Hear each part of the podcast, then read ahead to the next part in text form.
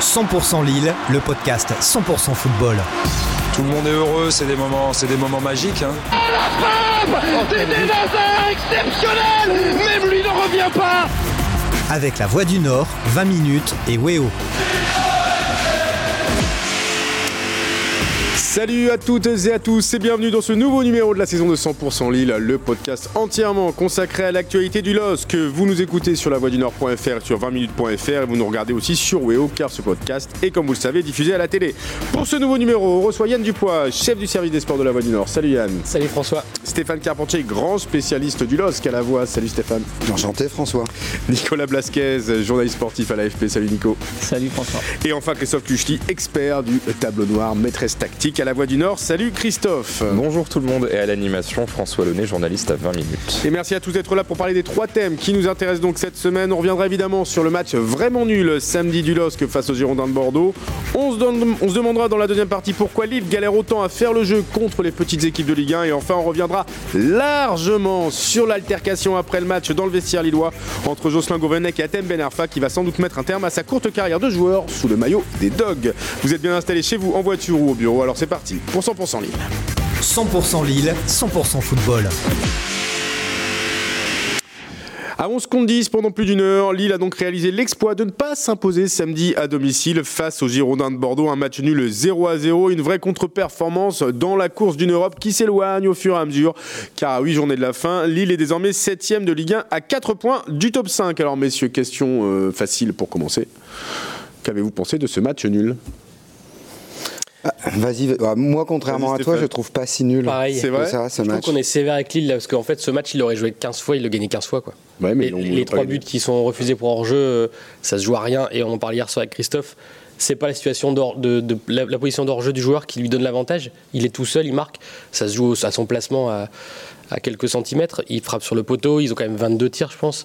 On peut pas dire qu'ils aient pas essayé en tout cas. 22 tirs à 2. Stéphane, Voilà, sur le 22 match. tirs à 2. Alors, qu'est-ce qui fait qu'ils n'ont pas gagné, qu'ils n'ont pas réussi à gagner? C'est juste la malchance? Non, c'est un manque d'efficacité, comme l'a souligné le coach après le match. Et c'est pas la première fois cette saison que Lille fait preuve d'inefficacité, notamment face à des équipes à sa portée. On l'a déjà vu euh, par le passé, hein, que ce soit Angers, Brest, euh, Ouais, Metz, Saint-Etienne. Voilà. Bon, là, il y a eu vraiment, vraiment beaucoup d'occasions ratées. Il y a eu de la malchance avec un poteau de Bamba. Je me suis amusé, hein, je suis pas un psychopathe, mais euh, j'ai.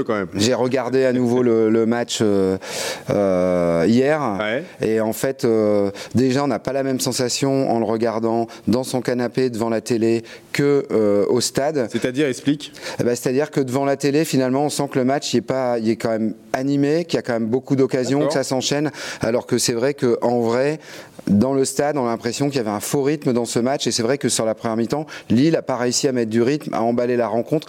Pour moi, le vrai regret, c'est que finalement, les changements aient eu lieu tardivement et que Lille ait emballé le match qu'à 20 minutes de la fin. Si le match avait duré 5 minutes de plus, je pense que ça gagnait. Euh, Il y a quand même eu des faits de jeu, supériorité numérique pendant, euh, pendant plus d'une heure après l'expulsion d'un- d'un joueur bordelais.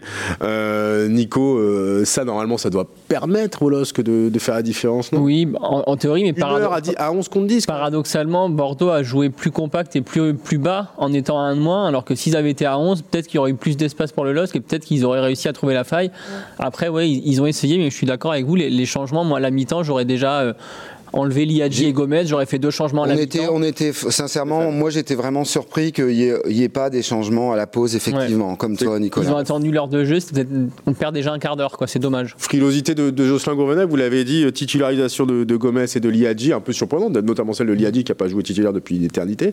Euh, Gourvenec, t'as pas revu ses plans assez rapidement euh, pour toi, Christophe? Bah oui, surtout que. euh, alors, moi aussi, je suis peut-être un psychopathe, mais j'ai vu les matchs de Zegrova avec le Kosovo euh, sur la trêve Toi, internationale. t'es un grand malade. C'est- encore Notamment face au Burkina Faso, où il passe le match à traverser le terrain et personne l'arrête.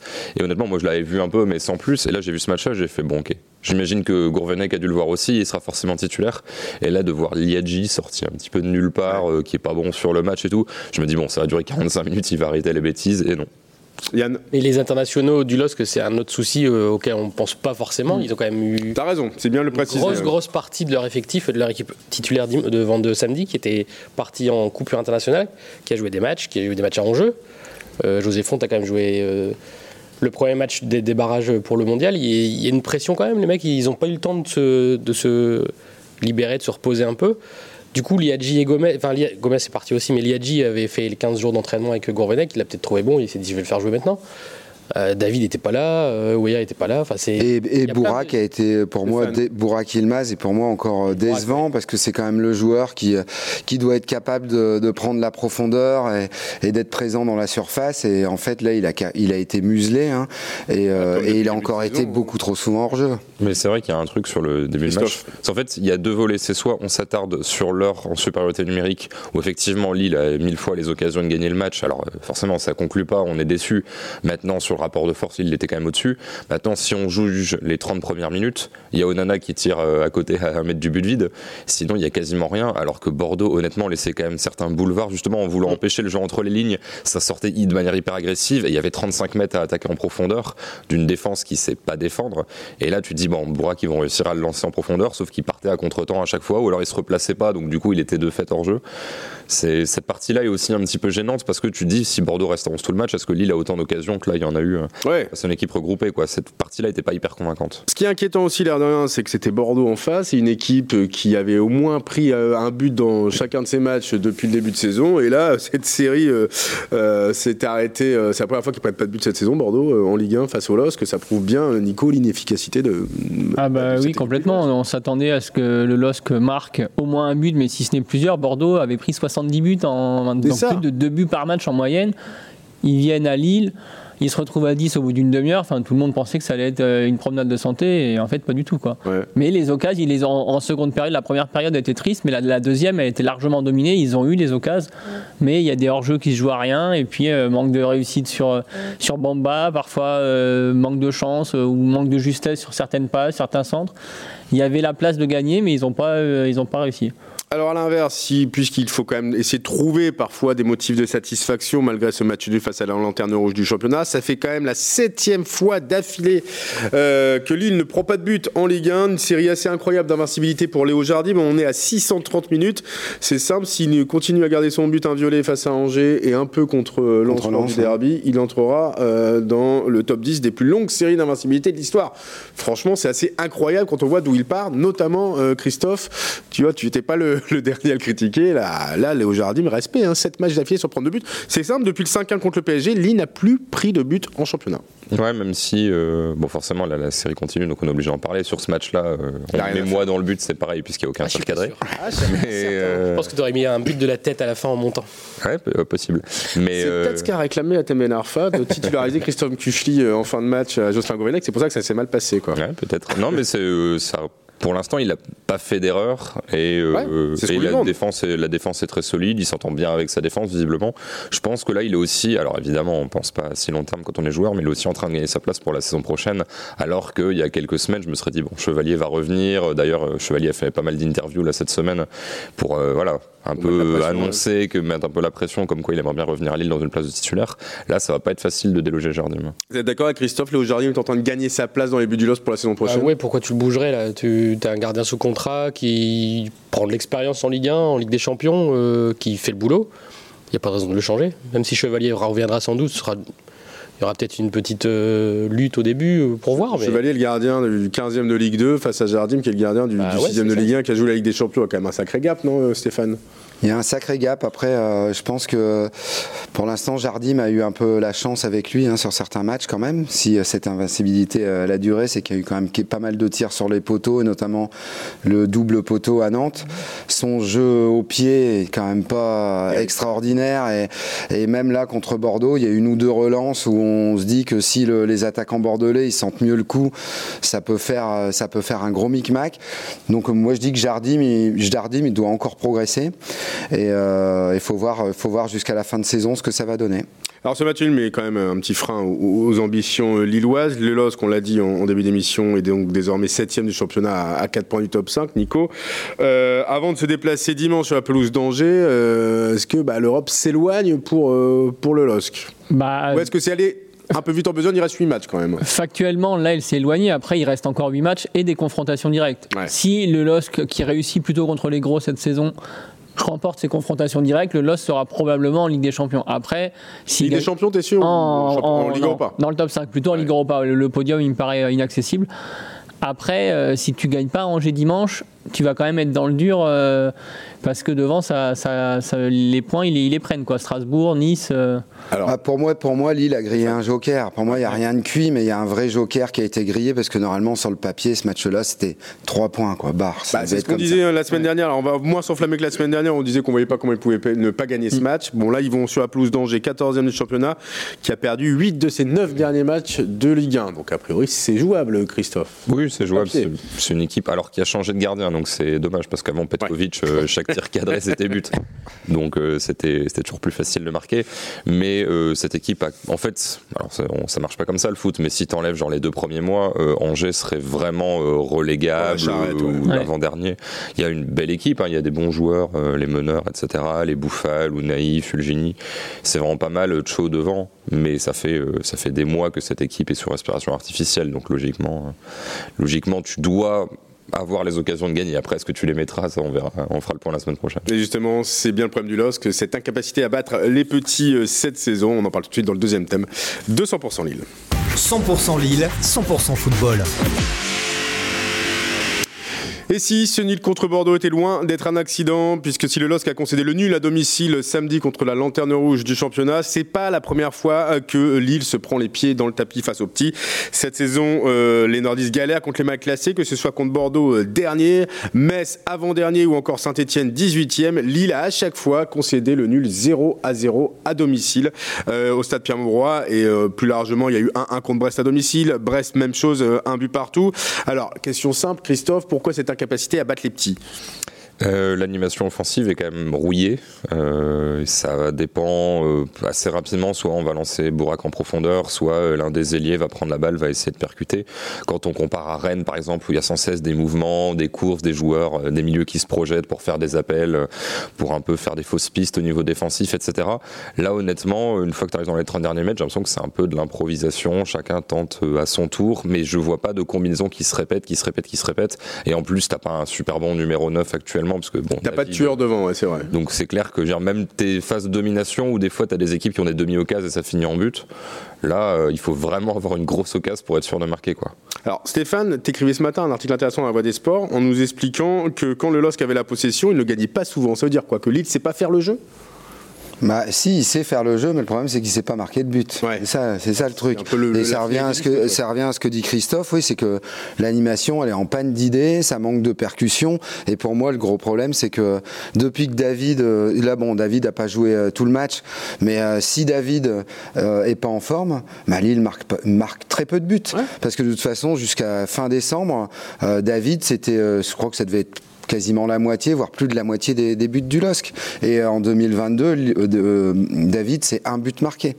Donc ça résume un peu les, les problèmes offensifs de cette équipe aussi. Quoi. Bon, on parlait justement de l'animation offensive. Quelle est la responsabilité de Yann, de, de Jocelyn Gourvenec là-dedans? Parce que c'est lui qui met en place une équipe, c'est lui qui, qui doit essayer de faire jouer, euh, de proposer quelque chose qui, qui, qui- qui pose des problèmes à- aux, aux adversaires. Moi, je trouve que le LOSC, c'est pas étonnant qu'il soit moins bon dans la possession, parce que ça fait des saisons et des saisons qu'il joue comme ça en transition rapide vers l'avant. Ouais. Sauf que ce qui manque vraiment, c'est que cette saison, il n'y a pas d'attaquant qui marque. Euh, depuis le début de saison, je trouve que Gourvenec a voulu se mettre dans les pas de Galtier, beaucoup. Ce qui était un peu logique. Bah oui, enfin, y a- a- Avec la même équipe France, qui ouais. avait été des championne de France, il je suis coach, il je allait, nouveau pas tout révolutionner. Quoi. Tu peux. Je suis nouveau coach, c'est mes idées, je les mets comme ça. Là, il se serait fait lyncher sur, euh, sur la Grand Place s'il avait fait peut-être ça. pas. Ah, mais il s'est déjà fait lyncher. Oui, c'est oui, euh, vrai. Là aujourd'hui, il est encore en train de se faire lyncher. On parle encore de son animation offensive. On est à la 30e journée. À un moment, c'est qui, qui mette ses idées en place. Pour l'instant, je trouve qu'il n'a pas mis ses idées en place. En même temps, tout n'est pas catastrophique dans la saison du LOSC non plus. non, quoi, mais pas- ont, ça vaut largement un top 10, non? Bah, euh, logiquement, c'était. Sont- Est-ce dans qu'on le top s'ennuie 10. Est-ce que le jeu du LOSC est ennuyeux, euh, très Ah clairement? bah oui, clairement. Sur les, les dernières semaines, je pense que Jonathan David était un peu l'arbre qui cachait la forêt en début de, en début de saison parce qu'il marquait beaucoup, donc le LOSC en- engrangeait quand même des points, même s'ils n'étaient pas euh, fringants. Et là, avec tous ces allers-retours pour euh, les éliminatoires du mondial, euh, il s'est un peu, euh, un peu usé. Même lui, il est plus efficace. Et clairement, euh, le, jeu du LOSC, il est, euh, ça fait longtemps qu'on n'a pas vu un jeu attrayant. Même quand il, gagne contre les gros, il gagne à Lyon, il gagne à Nantes. Mais franchement, sans convaincre. Il, gagne 4-0 contre Clermont en mettant 3 buts dans les 20 dernières minutes. Et jusque-là, on, on était plus près du 1 partout avant l'exclusion du Clermontois que du, euh, du 4-0. Donc, au niveau du jeu, c'est quand même assez triste. Quoi. Christophe, est-ce qu'on est dans la continuité de l'année dernière où finalement ils ont été champions de France, mais est-ce qu'on peut dire qu'ils ont soulevé les foules par leur jeu attrayant. C'était un peu mieux quand même, mais bon. Oui, oui c'était euh, c'était mieux. En fait, ce qui me fait rire cette saison, c'est que souvent, euh, Jocelyn Gourvenec dit oui, les équipes euh, nous lisent, etc. Enfin, nous lisent sur le plan euh, du jeu, etc. Elles ont compris comment on jouait, elles ont bien préparé leur match. Mais toutes les équipes préparent tous leurs matchs contre tous les adversaires. Et l'équipe de Galtier, ils Ça veut pas- dire change alors. il n'y a pas fallu 37 journées pour que les gens se disent Ah putain, Christophe Galtier, 4-4 de compact, transition. Je veux dire, au bout de deux matchs, tout le monde avait compris. Sinon, on comprend. Les analystes de Ligue 1 comprennent tout de suite, les adversaires aussi. Et c'est vrai que, alors, tu peux ne, rester dans les pas de Galtier, etc. Mais là, tu te dis. Il y a quand même des, individuels, des individualités l'an dernier où au final tu n'avais pas besoin de créer énormément. Genre Bourak, il arrivait à 30 mètres, il frappait en fin de saison, c'était Lucarne. Lucarne, ouais. Là, tu te dis, si à occasion égale, tu mets pas de but, fais en sorte d'avoir plus d'occasions, des occasions différentes. Donc tu peux essayer de changer. Après, tu sais ce que tu perds, tu sais pas ce que tu trouves. Mais là, pour l'instant, on perd. J'ai pas l'impression qu'on perdrait énormément à tenter une autre animation, un autre système, passer à 3, j'en sais rien. Il, il est trop conservateur, Jocelyn Gourvenec? Yann Bah, ce que je disais tout à l'heure, je trouve. Après, Ouais. euh, il, a, il a quand même dans son effectif, je trouve, beaucoup de meneurs de jeu. Ouais. Et il s'en sert pas, en fait. Il est, enfin, les Gomez ou même Ben Arfa, de temps en temps. euh, il, il les fait, il les fait toujours jouer en deuxième attaquant, vraiment pas en numéro 10. Et pareil, sur les côtés, il y a des, quand même des, des joueurs qui vont assez vite. Euh, Wea, Zegrova. Euh, Liadji, euh, etc. etc. Bamba. Et, et- et en fait, ça se joue toujours en 4-4-2 avec des mecs qui doivent défendre beaucoup. Enfin, Ouais. Pour moi, c'est une équipe qui est plus adaptée soit à un 4-2-3-1, soit à un 4-3-3 euh, avec un triangle au milieu, Sanchez, euh, Onana, André, et puis euh, des flèches sur les côtés. Quoi. Pour l'instant. Après, Malheureusement, je, ne suis pas entraîneur. et sur, le jamais. match à Nantes, tu as, plus un 4-2-3-1 avec, euh, Ouais. avec Gomez qui est dans l'animation. Ouais, Et, pour un- moi, c'est un de. Après, bon, le- le- l'expulsion d'Ouéa elle leur plombe la fin de match, mais pour moi, je trouve que c'est un, de- un de leurs matchs le- les plus aboutis à l'extérieur, justement, en termes d'animation. Peut-être une piste à travailler pour la saison prochaine. Saison prochaine qui, sauf surprise, se fera sans Atem Ben Arfa. Euh, on va parler tout de suite euh, du joueur lillois, de son altercation avec Jocelyn Gourvenec dans le troisième thème de 100% Lille. 100% Lille, 100% football. L'idylle n'aura donc duré que deux mois et demi. Samedi soir, à l'issue du match nul entre Lille et Bordeaux, une vive altercation a eu lieu dans le vestiaire du LOSC entre Atem Ben Arfa et Jocelyn Gourvenec, son entraîneur. Arrivé au mercato hivernal pour six mois, le joueur de 35 ans n'aura donc pas traîné pour écrire une nouvelle page dans son histoire de joueur ingérable, au point qu'il est désormais permis de douter de le revoir un jour sous, un jour sous le maillot du LOSC. Alors, vous étiez au match samedi, enfin certains d'entre vous étaient au match samedi. Stéphane, que s'est-il passé dans le vestiaire entre Atem Ben Arfa et Jocelyn Gourvenec Si j'ai bien compris, tout démarre par une altercation entre Ben Arfa et Thiago Diallo, c'est ça hein? Apparemment, c'est ça, mais on n'a pas eu la confirmation de vive voix par, par les intéressés, mais apparemment, c'est ça. Et, euh, et par rapport à cette altercation, ben, Gourvenec est intervenu, et à ce moment-là, Ben Arfa lui a sorti, euh, lui a sorti quelques vérités à lui, quoi. C'est-à-dire, on sait ce qu'il Il lui a aurait dit. dit du genre qu'il était, euh, il n'avait pas le niveau pour entraîner Lille, voilà, ce genre de choses. D'accord, donc là, il y a peut-être même quelques grossièretés au passage, mais en fait, on n'en sait rien. On va pas commencer à, à dire des choses. Euh, il a remis en cause en gros ses compétences dans Voilà, c'est ça. Ouais.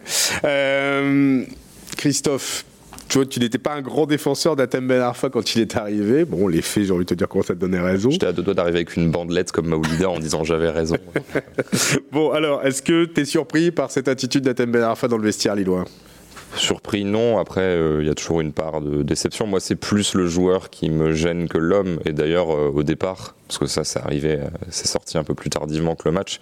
J'étais venu vraiment dans l'idée, alors pas de me faire Ben Arfan, mais de parler de son entrée en jeu que moi j'ai détesté parce que euh, Zegrova, etc., ça mettait de la vitesse. Lui, à chaque fois, il demandait la balle dans les pieds. Il faisait quatre touches de balle, il regardait à droite, à ralentit gauche, à le jeu, droite, à gauche, pour ensuite faire une passe sans intérêt. Tu te dis, mais tu vas pas dribbler tout le monde, donc euh, essaye de jouer un peu avec tes partenaires. Et donc ça, je me dis, ah bah voilà, je vais pouvoir parler de ce qui m'énerve chez lui parce que j'ai trop souvent vu ça dans sa carrière. Et c'est vrai que euh, bon, c'est difficile de juger sans être là, mais l'aspect euh, problème comportemental euh, plus ou moins grave, en tout cas rébellion face à l'autorité, alors que bon, il y a quand même. Il a 35 ans quand même, hein, ouais. C'est ouais, génération 87, ouais, c'est Il y a plus 20 ans. Hein. c'est ouais, c'est décevant et t'as l'impression que le mec n'apprend pas beaucoup finalement de ce qui a pu se passer dans sa carrière parce que ça l'a quand même aussi plombé plus que son niveau de jeu, je pense, cet aspect euh, Bah, oui, relationnel. ce nouveau coup de gueule vient quand même rejoindre la longue liste hein, des prises de tête de Ben Arfa dans ses, présent- dans ses précédents clubs. hein. Lille est loin d'être une exception. Il y a eu des prises de tête, là je parle des plus récentes, notamment avec Bourigeau à l'entraînement à Rennes, avec Koscielny à Bordeaux après un match, avec Alan Pardou, son coach à Newcastle, avec quasiment tous ses dirigeants à Paris, Marseille ou encore Lyon. Bon Yann, euh, c'est un joueur ingérable en fait. Bah ouais, on a, eu la, on a enfin la confirmation. Enfin, ça fait. Parce qu'on l'attendait, on Ah espérait ouais, quand même 20 ans qu'il de carrière, on se disait, tiens, ouais, Ouais. peut-être que. Non, non, mais. On savait, enfin, on savait dès le départ que c'était un joueur qui avait des difficultés comportementales. Là, elles explosent au grand jour. Qu'est-ce qu'il reproche à Gourvenec Sans doute de ne pas jouer assez, euh, peut-être vexé de ne pas être titulaire sur ce match-là. C'est ce que tu dis. hein, euh, ce- on va quand même. Voilà, il est arrivé donc en janvier. Depuis 9 matchs, toutes compétitions confondues, une seule passe décisive et seulement 4 titularisations. Il s'attendait sans doute à plus jouer. ouais. Sans doute, surtout là après une trêve internationale où lui il restait ici, Ouais. il a dû se dire tiens je vais jouer ce match-là euh, plutôt que Bourak ou Gomez Ou Liadji. ou Liadji. A dit, ouais, c'est peut-être en ça. fait. ouais. Et peut-être que dans sa tête ça a brillé. Après s'en prendre aux joueurs, puis apparemment ça a un peu choqué le vestiaire aussi qu'il fasse ça quoi. C'est c'est pas c'est pas juste. euh, Ça, ça a choqué le Ah, comme vestiaire moi, à mon avis, forcément, quand tu as un mec dans ton vestiaire qui euh, est loin d'être exemplaire par son niveau sur le terrain et montre un ego surdimensionné en réagissant comme ça, tu as envie de dire, Eh, mon coco, euh, tu- détends-toi, quoi. Parce qu'en plus il s'en prend aussi Il a à- 35 ans, le gars, il a quand même bourlingué. Ouais. Il, a, il réagit comme un enfant de 12 ans. Il s'en prend pas- ainsi à Maciel, euh, l'adjoint de Gourvenec apparemment. Oui, il y a déjà est l'adjoint- Très apprécié par le, Par le vestiaire. qui Ouais. était là l'an dernier déjà. Ouais. Donc je pense que ça a du mal passé à mon avis si on voit plus Ben Arfa, c'est pas seulement la volonté des dirigeants.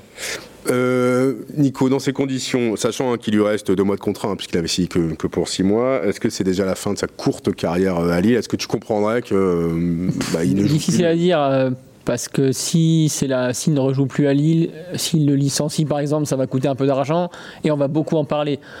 Après, ils vont peut-être opter. tu, peux, et tu peux le garder, pas le faire jouer. hein. Oui, tu peux garder, ne pas le faire jouer. Après, ils vont peut-être opter pour l'écarter ce week-end à Angers et lui redonner sa chance après.